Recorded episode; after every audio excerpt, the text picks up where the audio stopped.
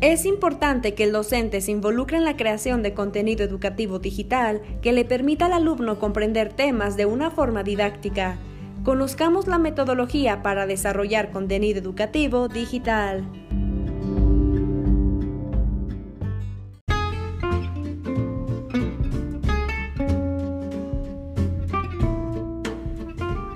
Diseño de secuencia didáctica para la incorporación práctica del recurso.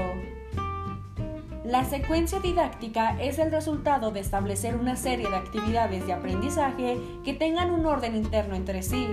Con ello se parte de la intención docente de recuperar aquellas nociones previas que tienen los estudiantes sobre un hecho, vincularlo a situaciones problemáticas y de contextos reales, con el fin de que la información a la que va a acceder el estudiante en el desarrollo de la secuencia sea significativa.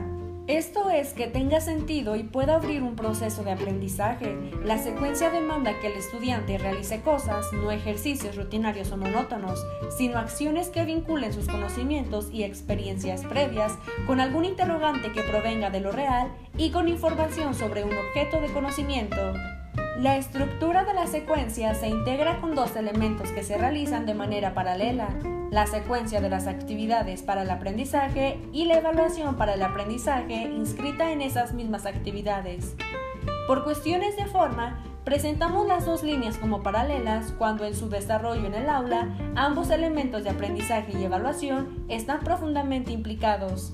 Detectar una dificultad o una posibilidad de aprendizaje permite reorganizar el avance de una secuencia, mientras que los resultados de una actividad de aprendizaje, los productos, trabajos o tareas que el alumno realiza constituyen elementos de evaluación.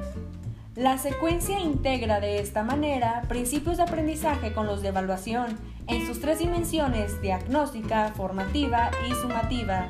Iniciamos con una reflexión vinculada a las actividades para el aprendizaje, pero desde el principio de la secuencia es necesario tener claridad de las actividades de evaluación para el aprendizaje. Incluso es importante lograr una visión integral de las evidencias de aprendizaje, supera la perspectiva de solo aplicar exámenes sin necesidad de eliminarlos completamente, pero sobre todo reconociendo que los principios de trabajo por problemas y perspectivas centrada en el aprendizaje significan lograr una articulación entre contenidos y algunos elementos de la realidad que viven los alumnos.